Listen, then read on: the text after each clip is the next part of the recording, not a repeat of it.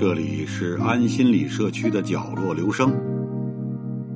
我们为一亿个需要安静倾听的角落而读。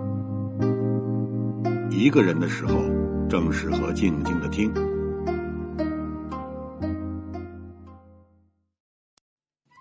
在清代，恭王府里不仅建筑精美，里边还收藏着众多精美古玩以及珍贵的古字画。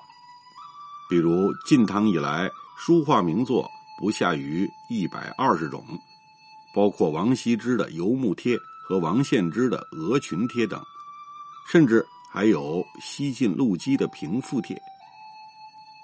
清朝灭亡后，恭王府的命运同样急转直下，不仅珍贵字画古玩被草率的处理，连恭王府也被一心的后人变卖一空。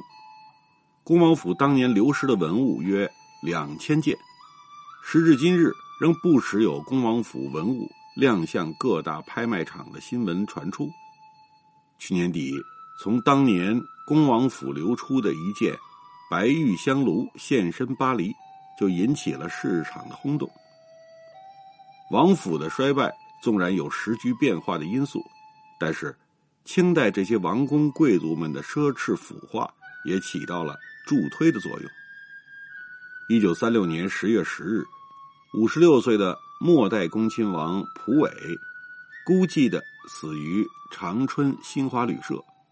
此时，八点七万平方米的恭王府，京城诸多王府中最大的一座，早已让他变卖一空。府中数以千计、价值连城的古玩珍宝字画，早已易手他人。他自己从一九一二年避居青岛后，几乎未再踏足京城，而他一直的复辟清史之梦依然遥遥无期。这与八十多年前他爷爷一心搬入这座王府时的情景相比，有着天壤之别。一八五零年，道光皇帝去世，按照道光生前的密储。易主继位，是为咸丰帝。同年二月，奕欣被封为恭亲王。咸丰帝还赐庆王府为其分府出宫后的府邸。就这样，昔日的和珅宅地成了恭王府。恭王府的前身是和珅的宅邸。一七六九年，和珅承继其父，任三等轻车都尉。七年后，他升为户部侍郎、军机大臣兼内务府大臣和步军统领，并充崇文门税务监督，总理行营事务。也就是在这一年，和珅开始在什刹海北岸兴建宅邸。一七九九年，和珅获罪被赐死后，其宅邸和巨额家产被没收充公。同年，何宅被嘉庆皇帝赐予其弟，乾隆皇帝的第十七子庆王永林，改名为庆王府。据清朝档案记载，恭王府历史上曾进行过两次大修缮，一次是奕欣入住前，奕欣于一八五二年六月九日迁入恭王府。尽管当时府邸东、中、西三路的格局早已形成，但毕竟自和珅建宅至此时已过七十多年，且亲王府的规制要比和珅宅庆王府高。奕欣入住前，内务府对房子进行了整修。这次整修从一八五零年十二月开始，到一八五二年初才告竣，工料银共用了。六点八五万两之多。其次，奕欣入住之后，仍不断改建，直到同治年间才基本告竣。当时正是一心权力和地位的顶峰，自能调集大批能工巧匠为其效劳。修整的结果，形成了今日恭王府前王府后花园的格局，末代恭亲王蒲伟之子，奕欣之曾孙，玉君故。在恭王府和恭王府典卖家产土地之经过一文中介绍，民国初年，为了抵押恭王府，家人曾找人绘制了一份恭亲王府的蓝图。据蓝图所测，恭王府占地面积一百三十余亩，房屋有一千多间，府后有一座极为精致的花园，有人工湖和假山。并广植树木，而清宫档案显示，一八五零年修缮前，内务府勘测时，王府只有房间五百八十一间，这表明两次修缮后，房间增加了五百多间。一心分府时，还有不少应得之物和皇帝赏赐之物，这些古玩家具充实了恭王府的收藏。搬进王府后，一心。又罗织了不少古文名画。一心之孙溥儒为民国时期著名画家，与张大千有“南张北溥”之称。溥儒曾这样描述所收藏的字画：名记方面，著名的有西晋陆机的《平复帖》，唐颜真卿的《字书告身帖》，唐怀素的《古损帖》。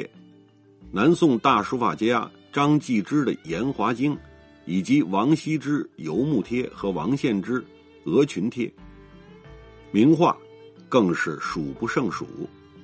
这其中的不少作品被收入《石渠宝集》中，表明曾为清宫所藏。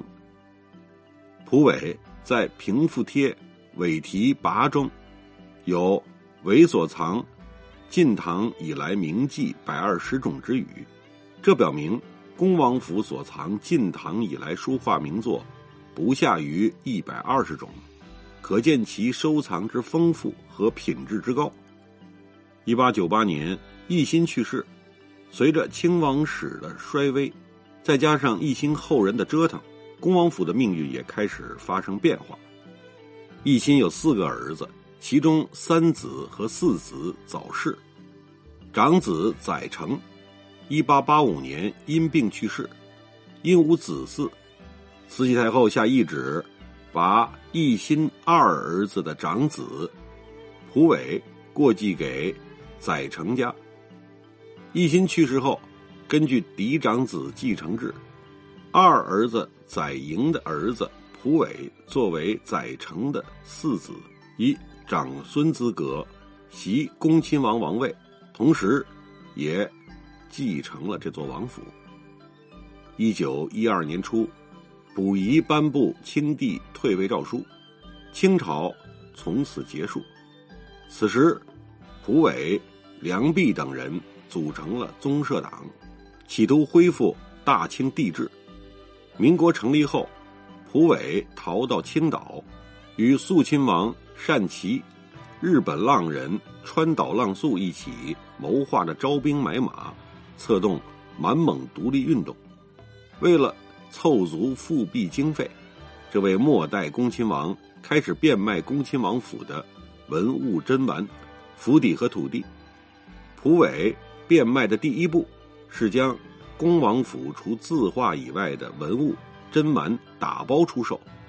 蒲伟在让国御前会议日记中写道：“一九一一年十二月左右，他前往石大人胡同，也就是今天的外交部街迎宾馆，探望袁世凯。在看清了袁氏无意扶持清史面目后，蒲伟回家和母亲商量，决意变卖家产。这一决定直接招致日本古董商人山中定次郎对。”恭王府文物的批量收购，他也成为了恭王府文物的最大购买者。《山中定次郎传》中记述了他第一次到恭王府见到文物珍玩时的场景：府邸相当大，比如仓库专放如意的如意库，放书画的书画库，放古铜器的铜器库，像这样的就有几十栋。山中定次郎回忆。恭王府大管家像抓豆子和金米糖一样，双手抓过一把珠宝来，问他：“这些你出多少钱？”山中定次郎的到访，标志着恭王府变卖大幕的正式开启。一九一三年二月二十七日、二十八日和三月一日三天，山中商会在纽约举办了恭王府收藏拍卖会。据保存至今的当年拍卖图录显示，这次拍卖会共有五百三十六件文物上拍，其中玉器二百五十多件，青铜器一百一十多件，瓷器一百三十多件，所有拍品无一流拍，拍卖总额达。二十七点六万多美元，创当时拍卖成交的最高纪录。同年，山中商会在伦敦拍卖了恭王府文物二百一十件，两次相加已有近千件。再加上拍卖之前，山中曾在日本国内进行过销售，因此保守估计，他从恭王府收购的文物珍玩应有两千件左右。至于，蒲伟出售所得，从其他记载亦可略窥一二。为筹措宗社党活动经费，一九一三年五月，避居青岛的蒲伟曾经托日本浪人宗方小太郎，与北京横滨正金银行交涉，以北京的王府土地为抵押，借款五十万两。正金银行经理的回信中就有。恭亲王以前卖书画古董藏品得款的四十万元之语，蒲伟之子玉君固，又名玉瞻介绍，当年恭王府在直隶省，也就是今天的河北省，一百余县州里占有的土地大约有七千多顷，在关外还有四个大庄头，每个庄头不下千顷土地，一共可能有近万顷土地。光绪末宣统初，每年收入的地租大约是十二万两现洋。这些土地有最初封恭亲王时皇帝所赏赐的，也有恭王府逐年添置的。由于买卖土地过程中有佣金可图，而且凡是经某管事手收买的土地，便由他下去收租，因此各管事。对买卖土地都十分上心。根据记载，当时官员卖地的情况多种多样，有的京官告老还乡，如家在江南，便把土地卖了，到家乡再去买；有的急需用款，或为弥缝处分等而卖地；还有北京的一些官员去世后，家人去收租时得不到地方官的支持，很难收上租，土地反而成了累赘。不如卖了它后，在北京置办房产。当时负责向日本浪人宗方小太郎传递信息的汪中林，如此介绍恭王府土地的价值：恭亲王府在北京附近有价值两百万两白银的土地，其中的一百二十万两的土地是皇帝赏赐的，其余价值八十五万两的土地是恭亲王自己买的。现在想把所有这些土地作为抵押，以三年为期，借款五十万两。但是民国政府不保护其地产，加上时局不明朗，正极银行最终没借款给蒲伟。土地抵押不成，蒲伟开始谋划抵押恭王府。本来恭王府每年地租收入十二万现洋，如果精打细算些。或可足付开支。蒲伟谋求复辟，自然为袁世凯所不容，被迫避居青岛。然而他一切吃喝用度，甚至鸡鸭鱼肉和咸菜等，依然从北京采买，而且还点名只要老字号的，如天福号酱肉、天元酱园咸菜、致美斋点心等，开销自然不小。除此之外。每月还需现款三五千元做开支，不够用了就打电报让北京汇款。蒲伟搬到青岛后，蒲如和母亲等人为避袁世凯，也搬出恭王府，住到北京西山门头沟的戒台寺。那里虽没有使用现钱的地方，可每天的吃喝也得用驴子由城里送去，一天仅运费就得几十元，再加上府里住着的其他亲戚的开销，恭王府开始入不敷出。一开始，恭王府没钱时，管事还可向相熟的银行拆借，时间一长，银行开始拒贷，无奈之下，蒲伟开始以恭王府蓝图抵押。向北京天主教会西什库教堂借用大洋三万五千元。早就窥伺恭王府的西什库教堂看透了蒲伟等人的外强中干，年底结账连本带息开来了清单。原来借的是三万五千元，加上五百元利息，一共是三万五千五百元。蒲伟等自然是无钱可还。此时。西什库教堂不但不要钱，反而还主动再借四千五百元，凑足了四万元的整数。第二年，蒲伟还是没钱还，教堂又借给他几千元，凑成五万元。只是教堂的高利贷也就从这五万元起息了。几年之后，本息累计到了二十多万元。这时，教堂方面将恭王府告上法庭。要求立即还钱，官司拖了三年，债务已由二十四万元滚到二十八万元。而据玉瞻的统计，恭王府借西什库教堂的钱加起来一共不到十四万元。无奈之下，蒲伟将恭王府劈成两半，前面的房屋押给西什库教堂用来抵债，后花园所有房屋留给两个弟弟普如。和普德。一九三二年，辅仁大学以一百零八根金条代偿债务为代价，获得了恭王府府邸的产权。普如哥俩卖后花园所得，当时约合十五万银元。兄弟俩先将这笔钱存入银行，本来计划买房子，自住的同时再出租，以贴补家用。他们先是在。鸭儿胡同看了一百多间房屋，不如意。以后再看的不是嫌价钱贵，就是房子次，几年也未选中。钱在银行存着，虽有利息，但远远抵不上每月的支出，没几年就花光了。而蒲伟抵押王府的钱一样早已用光。就这样，偌大的恭亲王府府邸就被。蒲伟、蒲如他们哥仨所卖掉。关于卖恭王府，还有其他的说法。启功在学术论文中说，一九二四年，蒲伟将恭王府点给西洋教会，蒲如与教会设讼，归还后半花园部分，即迁入定居，直至抗战后，他们才迁出。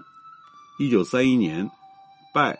普心奢为师的林夕，在《从恭王府谈到救王孙》一文中说，蒲伟在一九二六年把恭王府卖给辅仁大学，但未加利用，普如便租来居住，直到一九三七年迁出，移居颐和园。而普如的侄儿闵环则说，在普如不知情的情况下，蒲伟将恭王府的。翠锦园授予天主教会，后经打官司，只剩半宿，即地皮归教会。普如兄弟暂时保有地上物权，若干年后也要卖给教会。后来以八万大洋卖给了教会，成为辅仁大学的学校用地。虽然说法不一，但无论如何。改变不了恭王府已不在恭亲王后人的手中的事实。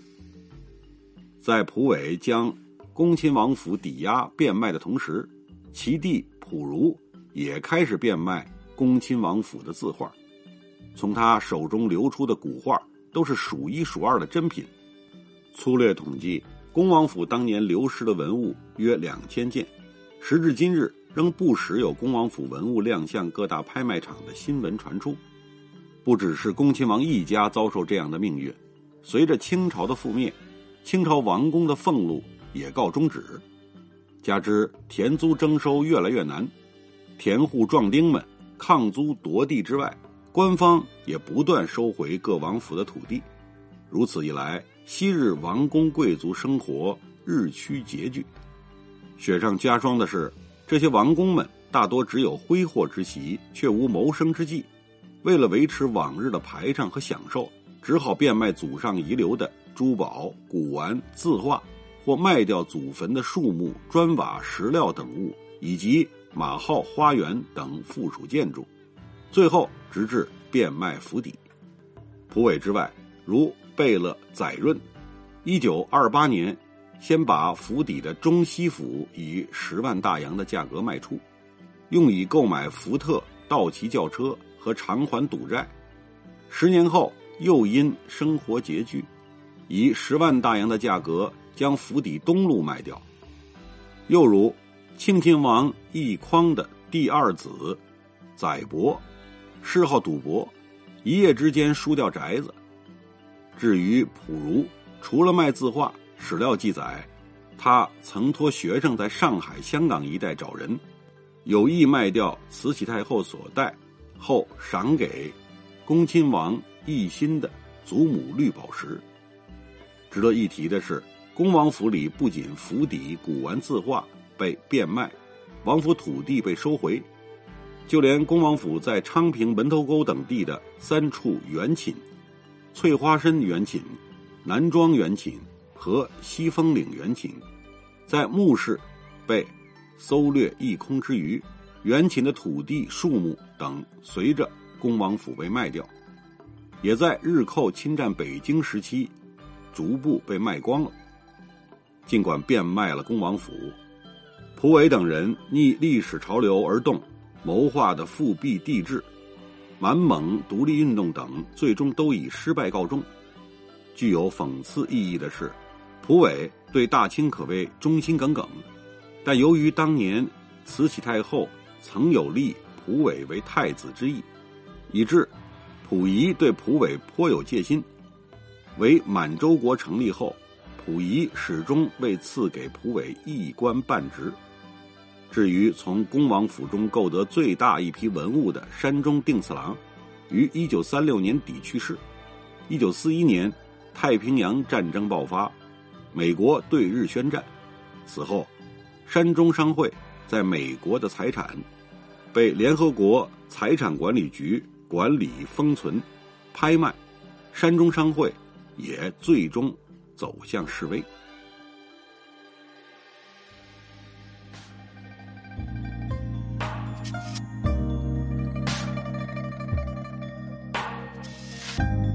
以上为您朗读的选自《北京晚报》上发表的一篇文章，谢谢来自每个角落的慧心倾听，请记住这里，我们在一起呢。咱们天天见。